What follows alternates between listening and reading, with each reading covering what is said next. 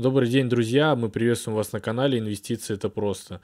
Непростая вышла неделя для инвесторов, для вообще всех участников фондового рынка, что в России, что в США. Начались коррекционные движения – Э, в принципе, на этой неделе такие достаточно большие были изменения, особенно по российским индексам. Э, в очередной раз пугали нас и санкциями, и рубль у нас ослаблялся. И в США инвесторы уже начали что-то понимать, что buy the dip не всегда работает, и что бывает и такие сценарии. Давайте же посмотрим поподробнее, что на этой неделе было. Ну а если вам нравится наше видео, поставьте, пожалуйста, лайк и подпишитесь на наш канал. Для нас это очень важно. А также не забывайте про то, что у нас есть наш новостной телеграм-канал, в котором мы публикуем самые свежие новости, а также анонсируем наши новые видео. Пожалуйста, подпишитесь. Все ссылки есть в описании под видео. Я бы сказал, даже неделя была не просто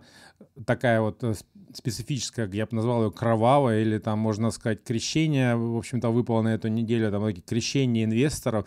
Э, далеко не все Особенно наши... российских ну инвесторов. Ну, вот, да, я именно о них, потому что недалеко не все наши уважаемые инвесторы, которые пришли на рынке в 2020-2021 году, видели падение там за день на 10% Сбербанка, потом дальше продолжение, и если был на вход... 30% за две недели да, падения если Сбербанка. Был вход на, на, на уровнях максимума, то видеть, когда твой счет опустошается, это, в общем-то, очень тяжелая история, не каждый к ней еще привык. Поэтому, в общем, давайте сейчас это обсудим э, и разберем по полочкам, что и почему и как, и что же самое главное делать в этой ситуации. Неделя началась э, с небольшого позитива о том, что нас вроде как не собираются отключать от свифта, но США потом сказали, что нет, э, пока еще мы не отказываемся от этой идеи. Поэтому как мы уже видим, э, дают заднюю все-таки американцы-то с санкциями, особенно по свифту, потому что это самая жесткая, мне кажется, санкция, которую только можно придумать. Ну, подожди, подожди, подожди, подожди. Перед эмбарго не, вообще... Не, не, ну подожди, тут была жесткая санкция, тут нас от доллара собрались отключать, я думаю, что это будет пожестче. Доллар это не такая жесткая санкция, ну, уверен, найдут лазейки и создадут банки, там всего Э, главных э, пять ключевых банков отключат, через остальные банки будешь доллары Нет, ты ну, проводить я так оптимистично на это не смотрю. Иметь. Э, вот если там рассматривать текущую ситуацию, идут переговоры. То есть вот Никита оптимист, я тут пессимист. Переговоры между США, Америкой, Европой и все, в общем-то, постоянно вокруг негативный фон, потому что переговоры все достаточно на высоких тонах, никто не хочет уступать, все риторика угроз, происходит, э, войска где-то там сконцентрированы, и вот на этом всем фоне э, начали лить российский рынок. Ну, вот я бы это так воспринимал. И я не вижу окончания этого процесса. И вот э, на самом деле мой, мой совет в данном случае, если вы верите, что все будет хуже, вообще выйти из этих лучших бумаг, если вы в них когда-то были, и посидеть, ну как там, как за, за, зарезать лося а, и не смотреть а, на то, как счет будет обнуляться, потому что дна здесь нет. Может и до 500 э, РТС дойти. Такие случаи уже были. Вопрос, что будет дальше. Если вы верите в позитив э, нашего э, договоренности с Америкой, то Окей, можно входить, и сейчас цена, наш рынок всегда недооценен. Так что тут вот сейчас то, что происходит, ну, как бы ничего веселенького нету. Я больше говорил не про позитив, а про конкретно SWIFT, то, что самое больше всего боялись это санкции именно SWIFT, то, что там э, госдолг, э, операции с долларом, это, конечно, тоже большой негатив, но вот именно то, что там в полную изоляцию Россию может вести, это отключение от свифта. И, в принципе, от свифта отключать невыгодно, как мы уже говорили до этого, потому что сразу начнет появляться альтернативные э, методы расчетов и проведения этих банковских сообщений. И таким образом э, SWIFT просто будет э, вынужден конкурировать с новыми системами и, в принципе, отключение России это достаточно ударит по миру серьезно. Все-таки сырьевая страна большая.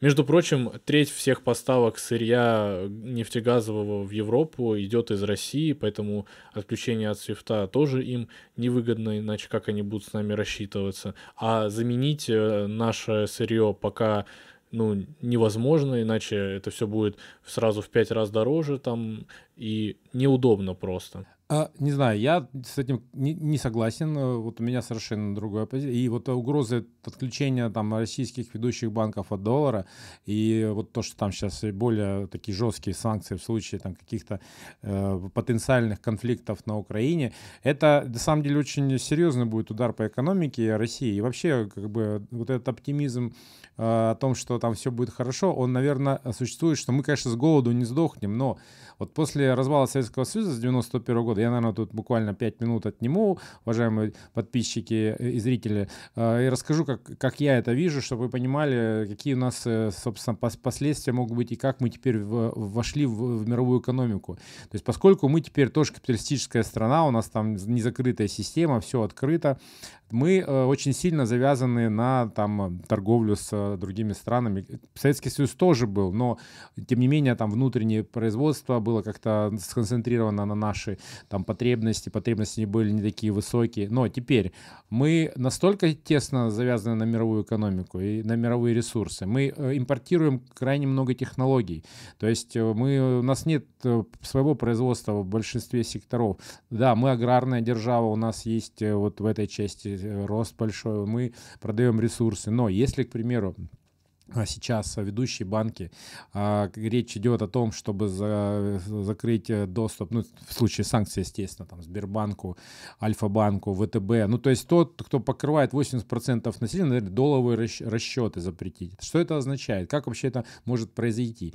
В моменте это означает, что внести в санкционный список все эти банки и, э, в общем-то, любые транзакции, которые будут происходить, а как происходят расчеты в долларах? Они происходят через корреспондентские счета в банках Нью-Йорка. Вот если бы вы когда-нибудь проделали такую транзакцию, а у меня были такие случаи, вы указываете, то есть э, определенные там реквизиты платежа, и всегда, допустим, перевод э, из Сбербанка кому-то, или там из Альфа-банка кому-то, или из ВТБ, идет через э, некий промежуточный счет в Нью-Йорке.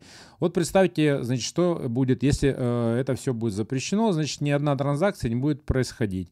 Э, что в этом случае произойдет? Ваши счета, ну, как бы де-факто они где? Они в банке, наших банках находятся. Они будут, ну, в общем-то, в подвешенном состоянии. Безусловно, они не сотрутся, но остаток не обнулится, но операции по ним не будет возможности производиться. Что это для нас означать будет? Скорее всего, ну, в таком ужасном сценарии произойдет конвертация, наверное, по какому-то невыгодному курсу для нас. Ну, безусловно, национальная валюта скакнет в этот момент. То есть у нас там будет сейчас не 75 там, курс, а там 150, может быть, в моменте, поскольку как раз-таки это будет вызывать панику. Э, люди захотят сконвертировать какую-то валюту, снять ее. Э, ну и вот так, в общем-то, конвертнут в какую-то другую валюту, которая будет не запрещена, там может там будет евро, китайские юани. Ну, в общем-то, это сильно ударит по расчетам. А санкционное давление, оно сейчас э, присутствует и уже влияет. Вот э, я приведу такой пример э, в силу того, что санкции работают или не работают, чтобы понимали, что эти угрозы ну, не беспочвенные, тут нет такого бравирования, не должно быть, что нам все пофиг. А, а именно э, когда санкции ввелись против наших российских банков, то их просто выдавили из Европы. А ведь не так давно Сбербанк был и э, там в других странах-то, и в Турции, и там в европейских странах. Все, нету. Хотя наш технологический стек на голову выше, чем любой европейский. Наши финансовые услуги лучше. Но все, выдавили, потому что вот этот вот санкционная Повышенная токсичность заставляет европейских партнеров всех отказываться от работы с нашими компаниями. Вот так и будет, мы можем превратиться в изгои. К сожалению, поскольку вот э, как бы давление Америки и Европы над всем миром, оно есть экономическое давление.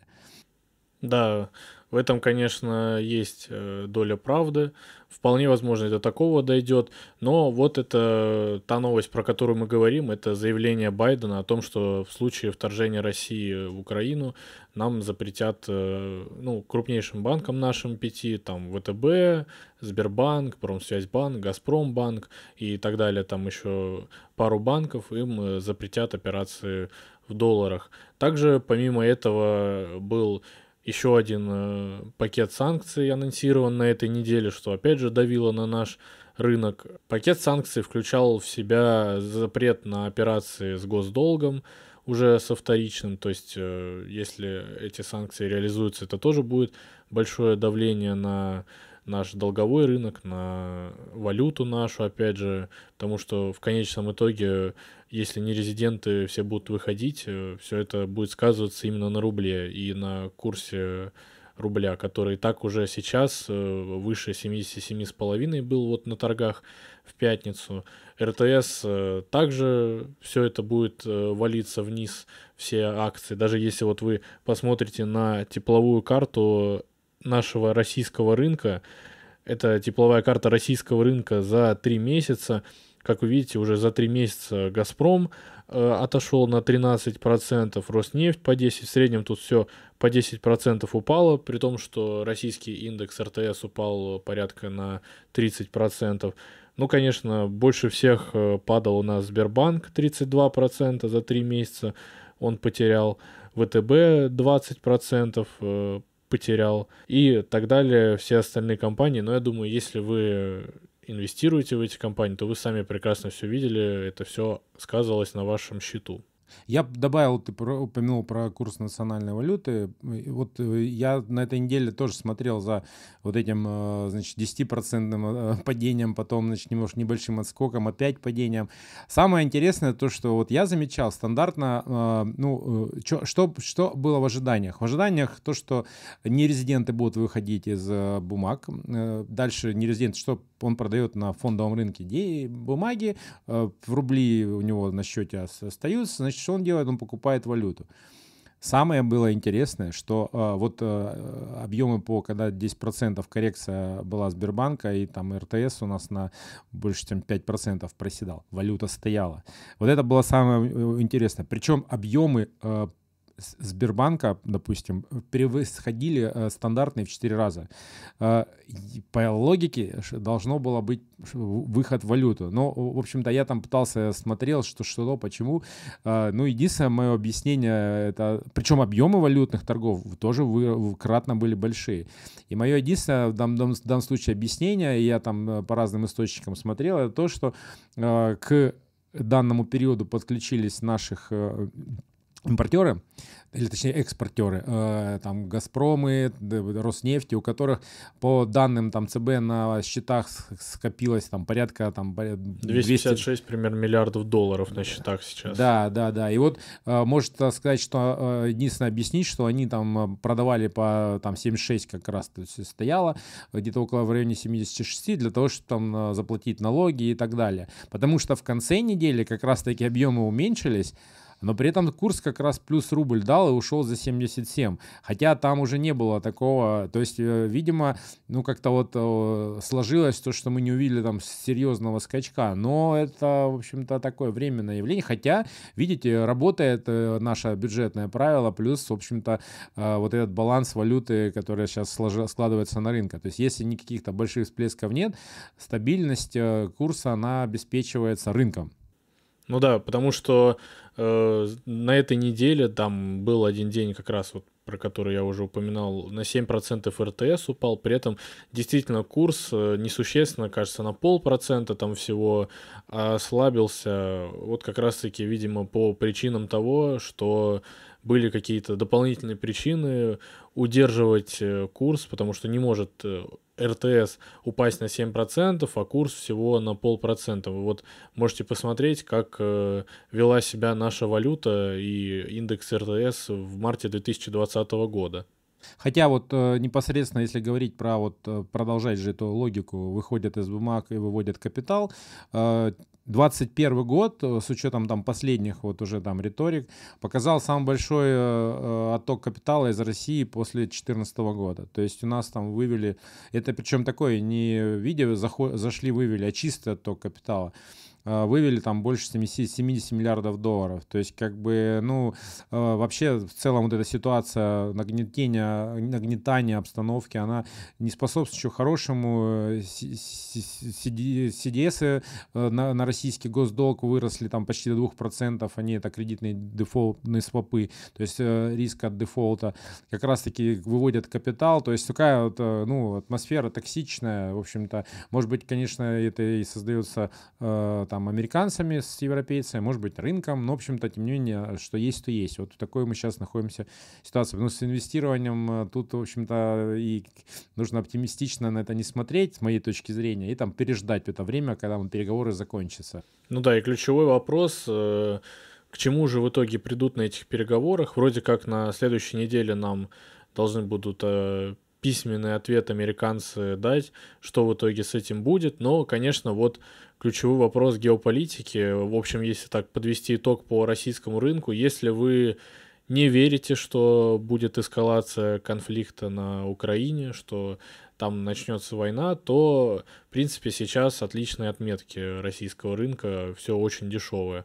Но если вы закладываете риск войны и то, что будет продолжаться давление на Россию, санкционное, в принципе, вот эти все геополитические риски, то лучше, да, выходите из российского рынка, пока еще не поздно, и ищите какие-то другие идеи для своих вложений. Ну, вы, кстати, вот еще момент, э, если вы не раз слышали, когда вот э, выступают финансовые аналитики или, или там э, дома, которые хедж-фонды говорят, что ребята, держать деньги в кэше это вообще не вариант, вы просто теряете, у вас инфляция все сжирает.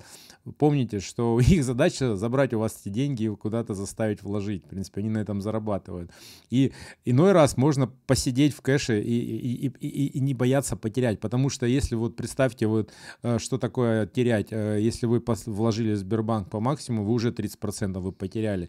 То есть лучше бы они полежали в кэше, и их там сожрала инфляция на 10%, ну как вот, к примеру, она есть. Но если вы там совсем э, ну, боитесь, или там что, можно в облигации в конце концов зайти в рублевые, или там, ну вот валютные их мало там у нас, как бы, ну тем не просто в долларах деньги, там в евро поддержать, когда время, пока это все, ситуация немножко сбалансируется, и можно будет уже принимать взвешенные решения. Потому что сейчас, и в том числе, вот э, уже начали обсуждать э, э, новый рост инфляции, то есть вроде бы как бы даже на нашем рынке, сейчас говорю про российский рынок, та ставка, которая есть, там 8,5, э, вроде бы уже говорят, что да, стабилизировалась 8,6, потом пошли уже разговоры о том, что у нас э, как бы за январь процент целая инфляция выросла. Это означает, что мы уже приходим к там, 9,5, может быть, на следующем заседании Центрального банка еще 100 байсных пунктов они э, поднимут. Э, и так мы к 11 можем прийти. То есть ч- почему я это сейчас решил упомянуть? О том, что облигации также начинают э, дешеветь. То есть как бы Поэтому тоже вход в облигацию сейчас может быть 1-2% в российском можно потерять.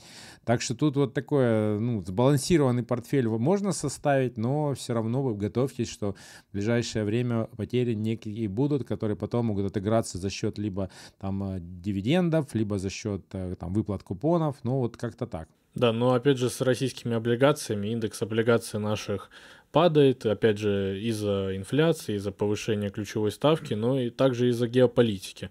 Поэтому, если вы собираетесь облигации покупать, то лучше рассматривать все-таки короткие облигации, чтобы вы не заморозили просто свои деньги на неопределенный какой-то срок, чтобы дождаться уж погашения, я там не знаю, ну в течение года хотя бы. Потому что если вы там застрянете в долгосрочных облигациях, там вообще непонятно, когда вы выйдете в плюс, а погашение ждать, я там не знаю, 5 лет, 7 э, лет, это, наверное, конечно, такой себе вариант потому что явно в будущем будет э, достаточно много возможностей на фондовом рынке, что американском, что нашем российском. Но давайте теперь перейдем к какому-то позитиву, где же у нас где сейчас что-то растет. А вот нашел я в итоге позитив. А позитив у нас э, пришел из Азии. Наши китайские, э, китайский фондовый рынок перешел к позитиву, потому что Центральный банк Китая наконец-то начал смягчать э, денежно-кредитную политику свою, которую они ужесточали на протяжении года, потому что там вот э, в начале 2021 года были показаны максимумы там по Алибабе, Байду и в принципе по китайскому рынку, а потом они сказали все, инфляция, мы, в отличие от Америки и Европы, не будем ее игнорировать и начали ужесточать свою денежно-кредитную политику. И вот сейчас впервые э, с апреля 2020 года ЦБ Китая понизил ставку по среднесрочным кредитам, а также он снизил э, ключевую ставку впервые с начала пандемии. Собственно, на этом э, китайские акции, фонды, они подросли на там 5-10% можно было заработать, э, если вы там успели где-то на дне их поймать, но в любом случае, скорее всего, в этом году, мне кажется, Китай будет выглядеть гораздо выгоднее, чем э, Америка, ну и, конечно же, чем Россия. Ой, я честно скажу, я не, не люблю китайские а бумаги. Там даже посмотришь на их рынок э, и вот на их, э, собственно, диаграммы и, и вообще, что там, у них названий компании даже нет, куда вот там мы вкладываем. Мы пять штук их знаем, все остальное там тикерами по номерам э, у них представлено. То есть вот я люблю понимать, что я вкладываю, куда. И у них до сих пор раздут рынок недвижимости, собственно. У них там э, дол, все в долгах как что. Мы вообще ничего не знаем. Статистика закрытая. То есть у нас, да, выброшены э, на, на фондовый рынок США там какие-то бумаги, типа Алибабы. Мы представляем, что да, у нас там есть ТМО, но мы там что-то покупаем. Но не больше того. То есть мы единственное, что мы знаем про китайцев, что их там миллиард, и что по идее там они что-то зарабатывают. Ну вот я не знаю, я, конечно, утрирую немного. То есть там чисто даже в спекулятивных целях, э, ну можно, но ты покупаешь какой-то номер, и этот номер либо растет, либо падает, ты вообще на это никак не влияешь. То есть не понимаешь структуру этих товаров. Ну вот, вот у меня такое отношение к китайцам, поэтому я тут пас, я туда вообще не лезу. Ну лично я вижу только единственный риск в Китае, это риск делистинга то, что вы просто можете купить акции там на американской бирже через Санкт-Петербургскую, и они в итоге у вас э, пропадут. Потому что, да, это все э, СЕК все-таки там безотступно говорит, что вот до 1 января 2024 года давайте предоставляйте нам нормальную отчетность, даже не то что нормальную, а еще более подробную, чем у американских компаний. Поэтому если и вкладываться, то э, лучше рассматривать фонды китайские на китайские акции. Вот я как раз летом, когда они обваливались, еще делал ролик. Ну, не знал, конечно, что еще они будут валиться, потому что дно очень сложно достаточно найти. Но мне кажется, что на этих фондах порядка там 20-30% в течение года возможно, получится заработать, потому что Китай уже на очень привлекательных отметках находит. Ну, может, если нас отрубят вообще от американского фондового рынка, там санкции наложат на банки, но мы будем как раз-таки э, на пекинской бирже инвестировать, и вот тогда мы узнаем о китайском рынке все, и будем, в общем-то, э, более плотно взаимодействовать с нашим самым близким партнером Китаем, который у нас очень большая протяженная граница как с Казахстаном. Давайте теперь поговорим о э, американском фондовом рынке. Там все тоже начинается, там все очень весело. Я жду тоже крови, уже на, началась, уже там кому-то пускают ее. Конечно, э, ну вот э, защитными активами они будут стоять, я уже о них рассказывал. Сейчас все там перекладываются в компании стоимости. В общем-то, там, э, я думаю, ничего страшного нету, и какой-то портфель можно держать. Э, эти компании там э, монстры, какие мы о них делали видео, ролики, это, повторять их не будем сейчас. А вот то, что происходит с, там со всякими спаками, со всякими мемами, вот этими, со всякими раздутыми IT-гигантами, тут вот, мне кажется, скоро польется кровушка. И там индекс S&P, который на нем держится, наверное, пойдет э, в хлам э, разноситься. Но опять-таки, почему? Сейчас уже начал э, давление на Паула. Вот, в принципе, здесь же все откуда идет? От изменения политики ФРС. В общем-то, здесь, наверное, это ключ.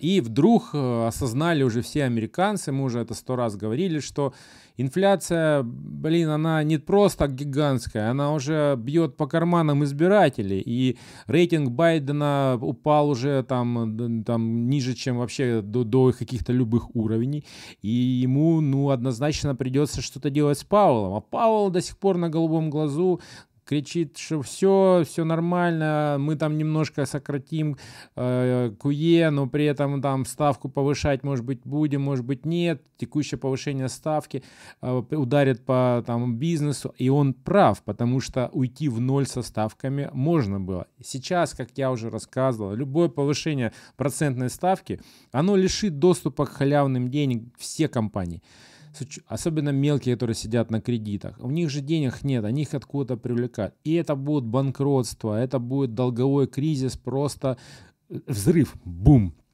И сделать такое, это по сути себе выстрелить в одну ногу и потом на одной прыгать в течение каких-то там лет. Будут ли они это делать? Я уверен, что, наверное, нет. Но э, как на самом деле сейчас, чья там э, возьмет, избиратели могут выходить, начать на э, улицы, потому что инфляция уже бьет по карманам, поэтому может быть, они и сделают это. У них сейчас вот эти есть ястребы, которые непосредственно пытаются э, надавить, чтобы ставку повысили. Ну и как бы вот Пауэлл с, с мягкой денежно-кредитной политикой. Так что сейчас там у них идет война. Может, еще Паул просто не вышел из позиции. Как раз вот сейчас э, падает Microsoft, Apple, Google по 10%. Это, походу, все-таки Паул сейчас на распродаст и на следующем заседании скажет, нет, не в марте я буду повышать ставку, не в мае, а сейчас прям поднимаю на процент э, и все. Пускай кровь льется, кишки, слезы, но зато Пауэлл вышел в кэш, потому что тоже в каком-то одном из наших видео я говорил о том, что члены ФРС перед тем, как разгонять рынок, э, закупились как раз э, акциями, которые собственно, и разгонялись. Они точно инсайдеры. Ну, ты понимаешь, э, с одной стороны, э, вот, вот, вот я вот не верю, что компания Microsoft или Apple пострадает от данного.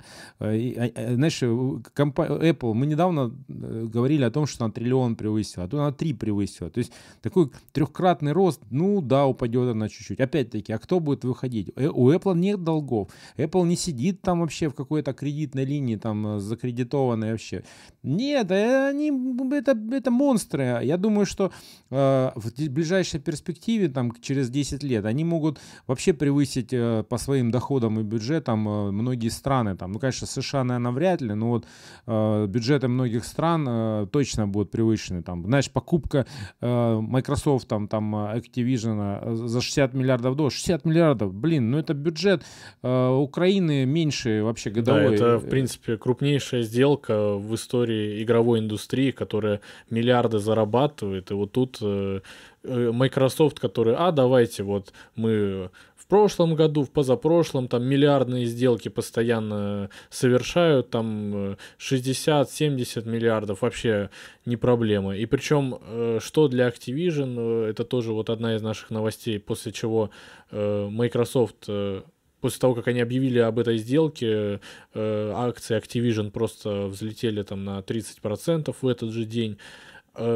Э, что хорошо для Activision, то, что у них теперь просто есть неограниченные ресурсы, потому что Microsoft вообще, вот как Amazon э, тоже пытается игры развивать, они просто, они даже не считают деньги, они там туда миллиард, туда полмиллиарда спокойно на любую игру не получилось, ладно, следующую давайте. И Activision, конечно, мечтали, мне кажется, о таком, что они мало того, что э, получается, после всего своего бедственного положения, о том, что у них там и э, отчетности хуже по статистике игроков новых там и уже играющих, и в принципе скандалы, а теперь просто они, можно сказать, такая звезда, которую выкупил Microsoft за баснословные 70 миллиардов долларов, конечно, просто цифры гигантские.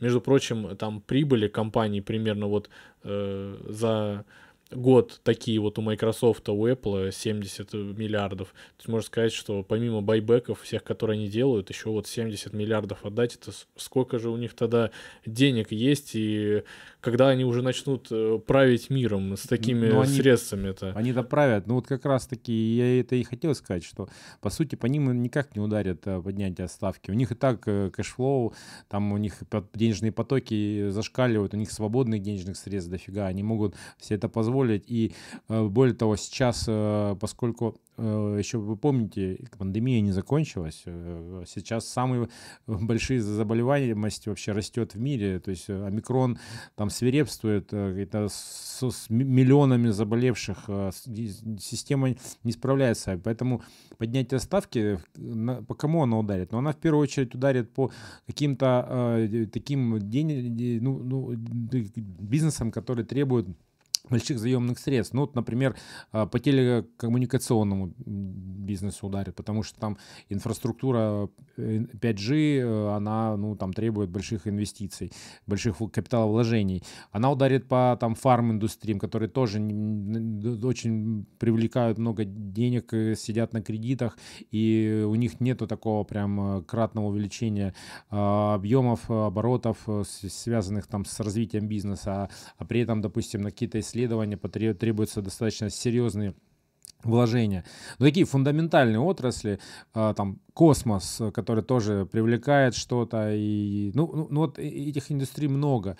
Поэтому в данном случае и летят в тартарары вот э, биофармы сейчас, э, и, летят в тартарары космические вот эти вот все э, компании, которые там звездили недавно, там их, они 10 раз. Ну и, в общем-то, все компании, которых очень большой долг. Ну и вы их там видели, там AMC, вот эти Million, которые как бы в долгах, и, естественно, любое повышение приведет к потенциальному банкротству. Ну да, но это, в принципе, просто уже компании без прибыли. Многие компании, которые, вот ты говоришь, они просто убыточные, поэтому они не должны были так сильно расти. А вот э, с тех гигантами тут другая, конечно, история. У них э, действительно огромный э, крутой бизнес, который развивается.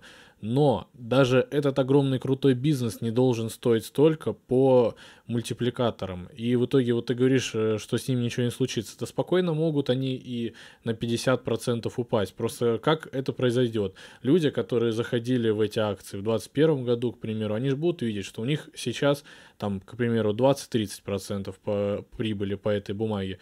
Потом э, месяц прошел, уже 15-10% прибыли, 5%. Они думают, блин, ну пока прибыль есть, надо выйти. И фонды, которые просто триллионы, ну не триллионы, конечно, хотя можно сказать и триллионы, миллиарды долларов э, инвесторов, фондов, которые заходили на протяжении многих лет в э, фанги, во все остальные эти компании, они же захотят... Э, прибыль-то свою оставить. И это может привести к огромным массовым распродажам, потому что это как такая огромная пирамида, она просто начнет рушиться, когда начнет таять прибыль на счетах, вот это виртуальные цифры. Конечно, ничего с компаниями не случится, потому что эти котировки, они никак не влияют на их реальную деятельность но э, инвесторам, конечно, может быть очень больно. Но я как раз-таки говорил не о стоимости их э, акций, а именно о бизнесе, потому что я все-таки смотрю это на, с точки зрения экономики, и когда я говорю о поднятии процентной ставки именно э, ФРС,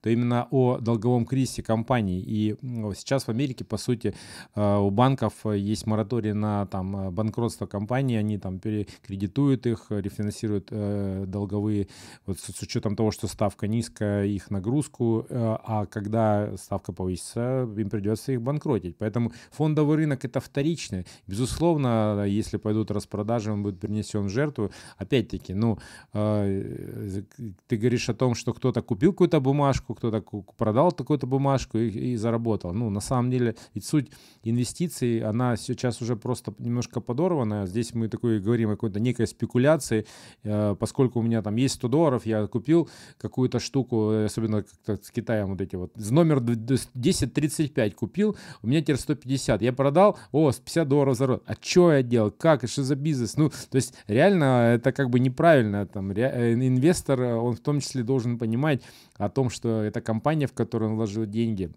она генерирует прибыль, она классная, он становится частью ее как бы управления. Да, безусловно, с маленьким пакетом акций это невозможно, но тем не менее в этом, э, если такое, с таким подходом инвестор будет получать удовольствие от этого процесса. А так, куда-то вложил, что-то потерял, но, безусловно, рынок полетит, если начнутся фиксировать прибыль, вот как сейчас уже тоже э, распродажи будут, захотим выйти в кэш, э, и как бы, ну, да, продажи начнутся, и коррекция, она должна быть, безусловно. Это все эти инвесторы, инвесторы, пока рынок растет, да, инвесторы, но, знаешь, мне часто в Телеграме, э, когда рекламируют каналы свои, выпадают, знаешь, а вот если бы вы купили акцию Амазона в 1995 да, да. году и держали бы ее, знаете, кто единственный купил акции Амазон в 1995 году и держал? Это Джефф Безос. Все остальные как бы э, давно из них повыходили, и акции Амазона не держит никто. Сейчас правительство очень, США, у него очень часть. количество да, людей держит, блин, десятилетиями, 15, там, 20-летиями акции. Они же хотят Там ввести он... налог на то, чтобы такие как бы держатели каждый год чуть ли не платили там э, пере... вот в том по перерасчету, да. Поэтому вот эти все рассказы про инвестиции, действительно, если вы хотите инвестировать, ну, блин, покупайте тогда Сбербанк на 10 лет. Хотя бы за счет дивидендов вы свои инвестиции в ноль отобьете. И какой-то там профит ваш будет, э, можно сказать, за счет э, роста бумаг. Но опять же, инвестировать на долгий срок. Кто дает гарантии то, что сейчас ты найдешь Amazon или Microsoft в будущем, которые будут так расти? Ты можешь вон зайти в какие-нибудь бумаги, э, застрять в них еще с убытком через 5-10 лет выйти. Поэтому, конечно, инвестором, э, чтобы быть, это надо иметь либо огромные деньги, чтобы тебе на эти инвестиции, собственно, большой возврат шел и хотя бы как этот э, в абсолютном, а не в относительном выражении, как, например, Баффет, который может говорить, что да, да, облигации тоже надо покупать. Конечно, блин, 2% там на миллиарды, э, которые он управляет, тоже неплохо, но именно инвестировать в компании, когда у вас э, там ограниченный бюджет или когда вы примеру, копите на что-то, на квартиру, там, я не знаю, на машину, или просто откладываете на старость, ну, вряд ли вы будете держать акции 20 лет. Это, конечно, такая сложная очень история.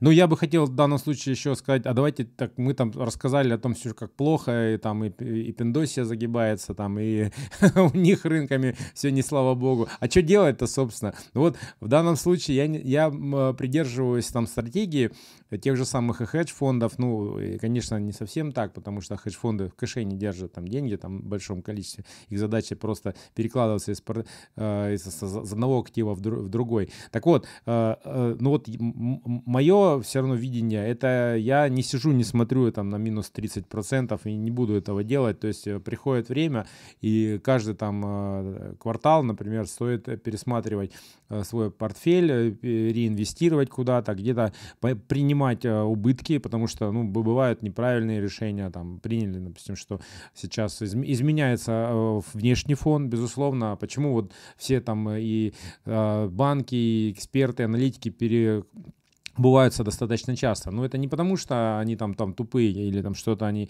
Безусловно, просто меняется внешнее окружение, меняются макроэкономические факторы.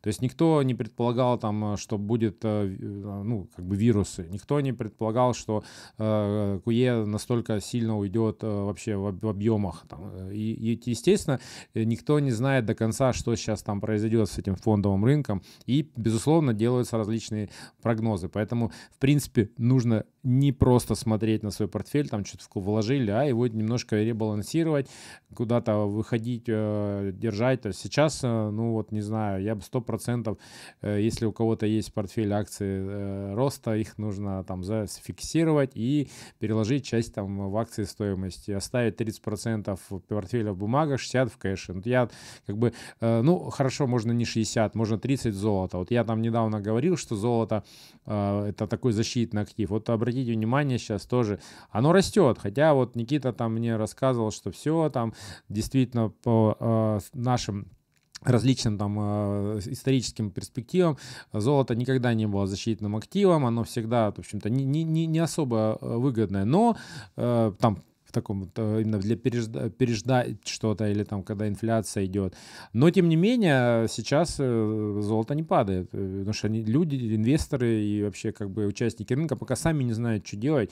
И, скажем так, эти защитные гавани, которые всю жизнь были, это вот акции стоимости, деньги и там золото, они остаются. Ну вот и не инвесторский это подход, потому что, как говорит Баффет, покупайте компанию, женитесь на ней на 50 лет, а не ребалансируйте свой портфель, участвуйте в бизнесе. Ну это, конечно, все, естественно, сказки. Ну, наверное, в заключение хотелось бы еще а, такую тему поднять. Она тоже актуальна в нашем современном мире. Это криптовалюты и биткоин. Тут были тоже интересные события. А, последнюю неделю они были как на собственно, а, связанный с криптой в российском сегменте, в американском сегменте. В общем-то, Казахстана эпоха закончилась, то есть э, наши там войска успешно все вывелись, а, но вот теперь мы пришли к такому а, интересному э, ну, скажем так, э, интересной ситуации с биткоином. Китай полностью избавился от майнинга в этой области. Э, первое место по майнингу теперь занимает США, это там порядка там, 35%. Второе там это Казахстан, э, мы, мы уже об этом упоминали. На третье место в конце прошлого года вышла Россия. И, соответственно, занимая 11% общего майнинга биткоина. И, в общем, это Россия вышла на третье место. По сути, это половина всего майнинга. Вот эти три страны закрывают. И тут э, начали последнюю неделю разговоры о том, чтобы запретить майнинг в России по битку. И как раз-таки вот эти 11% э, мы увидели в изменении его курса. Он упал там ниже 38 тысяч долларов, да, по-моему, сколько? Да, он, он уже на 50% э, упал относительно своих максимумов. Там примерно, да, в районе 35 он сейчас тысяч находится как раз э, вслед за этими новостями э, заявили о том, что здание ЦБ заминировали. Видимо, кто-то очень сильно э, расстроился, решил, так сказать, вот такое вот устроить действие. Но потом буквально в течение там часа опровергли о минировании сообщения, то, что никто ЦБ не минировал, но вот недоброжелатели нашлись, хотя, в принципе, вот даже Павел Дуров э, сегодня писал, что запрет криптовалюты так ни одна нормальная страна типа не делает. Видимо, он про Китай, конечно, забыл. Вот, что такой вот запрет э, биткоина, он э, поставит крест на всех российских э, блокчейн-специалистах и так далее, кто связан с криптовалютой. Возможно, он, конечно, просто себя защищает и свою криптовалюту, но не знаю, вот ты как все-таки считаешь, как более человек в этом специализированный. Вот будет, ударит ли это все-таки по всем технологиям, которые все-таки криптовалюты полезные приносят, или нет в России? Нет, я думаю, технологиям не ударит, безусловно, все равно это все будет развиваться, и э, спрос на наших специалистов, э, в общем-то, сейчас, сейчас все на удаленке, и специалисты из России также работают на западной компании. Меня здесь больше немножко э, не то, что удивляет, а, скажем так, слово подобрать, скажем, категоричность таких заявлений, она удивляет, почему? В эпоху тех же самых давлений санкций, о том, что сейчас нас там от доллара отключат, у нас э, э, будет возникнет система непонятно с платежами, по-хорошему нам бы это, собственно, наоборот развивать независимость там цифровых платежей и почему не рассчитываться в биткоине или в какой-то другой цифровой валюте, которую мы сами можем майнить, мы можем сами породить, э, мы можом сами контролировать. Ну как, в каком смысле контролировать? Биткоин там мы контролировать не можем, но тем не менее а, не закрываться от этого. А, но тут э, мы принимаем решение о том, что давайте попробуем, может быть, запретить в России, причем мы э, со своей дешевой энергетикой можем выходить достаточно на там одни из топ-мест по производству цифровых активов и быть лидером в этой области. Тут вызывает это удручающее, ну, как бы непонимание, а э, с откуда это все растет. Э, ну, в моем понимании э, все эти запреты э, больше идут из-за того, что нет вариантов контроля и нет понимания контроля со стороны государства, что с этим можно сделать. То есть потому что те же самые донаты, которые там всяким неправильным организациям тоже были через биткоин, проходили и неконтролируемые вроде бы, тоже вот поэтому запретить. Но запрет это не остановит прогресс. Просто, например, США, у них и внебиржевые активы, и цифровые активы они развивают. И, как мы уже говорили, и биржи у них эти самые будут развиваться. И по большому счету что? Просто мы отдадим э, технологический стек и, и, и право участия в это в то, те же Штаты, они будут единоличным владельцем этого. Ну, например, там 50% туда уйдет. Но зачем же терять такую нишу? Э, может быть, проще э, разобраться и, э, скажем так, правильно использовать. Так что тут, ну, спорный момент. Ну, в основном-то, что не устраивает, да, центральный банк, то, что вся эта доходы с криптовалюты, с них, естественно, налоги, э, очень все это сомнительно, не заплатить налоги. Вполне возможно, если бы можно было с этого всего налоги платить, э, да, и не было бы претензий, потому что, скорее всего, основная претензия в том, что вот э, там 6 э, триллионов, кажется, рублей в криптовалюте у нас э, сейчас э, на российских кошельках, и что с этих денег не платятся налоги, потому ну, что... Ты все правильно сказал, да, налоги Все в итоге в деньги-то упирается, ну, потому что там спонсирование терроризма, это, конечно, да, это плохо, но и всяких организаций, но это лишь такое дополнительное прикрытие от того, что просто это все такой черный рынок, можно сказать. Ну, в этом смысле как раз э, уже США-то показала пример, и те же э, би, криптобиржи э, начали договариваться с регуляторами. И на прошлой неделе как раз Binance, Binance или Binance, как его называть, уже неважно, э, как удобнее, она выходила с предложением к ЦБ, давайте мы вам полностью откроем э, наши коды, вы будете, э, и мы будем работать по законам Российской Федерации. То есть как бы э, можно легализовать этот рынок, то есть вопрос э, только э, желания и регулятора, и участия э, регуляторов в этой деятельности. Ну, вот да, это правильно, потому что можно, в принципе, точно так же сделать, как и с акциями, ввести какое-то там тестирование, ограничения для физических лиц, если вы боитесь, что физические лица там будут э, деньги терять. Если вы боитесь того, что вам налоги не заплатят, да, действительно, э, говорите Binance, предоставляйте нам отчетность всю по клиентам данные, тогда можете оставаться. Ну а там с анонимными переводами тут, конечно, уже, наверное, все посложнее. Тут сложно понять, как этим, как э, с этим бороться. Возможно, надо просто бороться с этими организациями, и тогда э, и некому будут деньги отправлять. Ну, можно и кроме Binance, допустим, э, завести собственную криптобиржу, сделать на площадке, там, я не знаю, ЦБ, ну, то есть вариантов масса, но, в общем-то, скажем, то, что это уже факт э, нашей цифровой реальности, и это будет частью метавселенной, и в любом случае э, мы будем приходить к какой-то универсальной валюте, и никто не хочет, чтобы это был там доллар, э, в том числе, например, там, или евро, там была независимая валюта, чтобы нам не могли выкручивать руки там представители других стран, в том числе и России. Это единственный путь вот как раз-таки цифровизации и универсализации этого финансовых инструментов, с помощью которых можно было бы делать там платежи. Поэтому, мне кажется, тут нужно в эту сторону более углубленно смотреть и не запрещать, а больше как бы разбираться и контролировать. Ну, вообще, да, и это, конечно, не единственная причина падения биткоина, вот ситуация в Казахстане и России.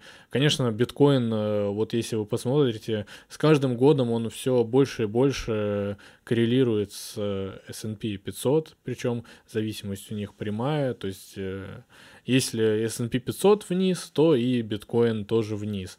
Э, и за последние годы достаточно серьезно это увеличилась корреляция. Если там смотреть, э, буквально там 3-4 года назад эта корреляция была там буквально одну сотую, сейчас она уже там в районе 0,38-0,4.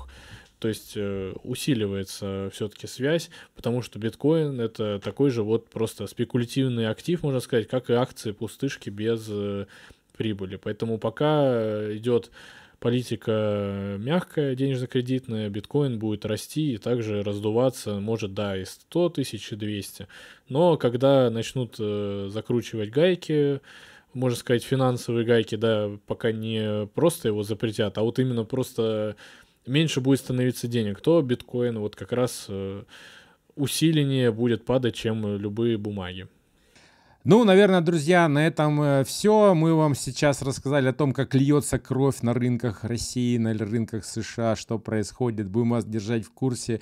Сейчас просто шикарное время, интересное время с точки зрения там экономистов, биржевых спекулянтов, биржевых трейдеров, э, инвесторов, потому что такого, наверное, еще долго не будет, поэтому обязательно подписывайтесь Шикарное на наш время канал. для тех, кто не в бумагах. Ставьте лайки этому видео, следите за нашими новыми выпусками, мы будем делать их для вас именно, а, а, а, охватывать все возможные темы, которые есть вокруг нас, чтобы вам было интересно, и нам в том числе.